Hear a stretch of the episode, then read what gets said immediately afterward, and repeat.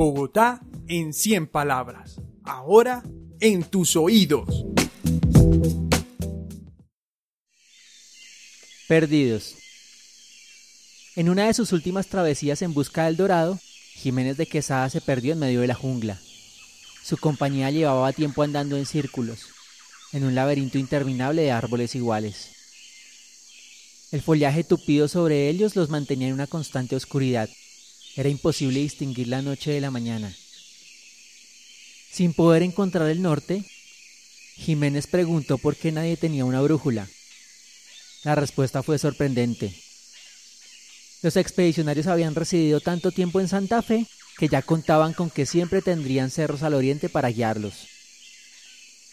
Santiago Abril Lombana, 17 años, localidad de Usaquén.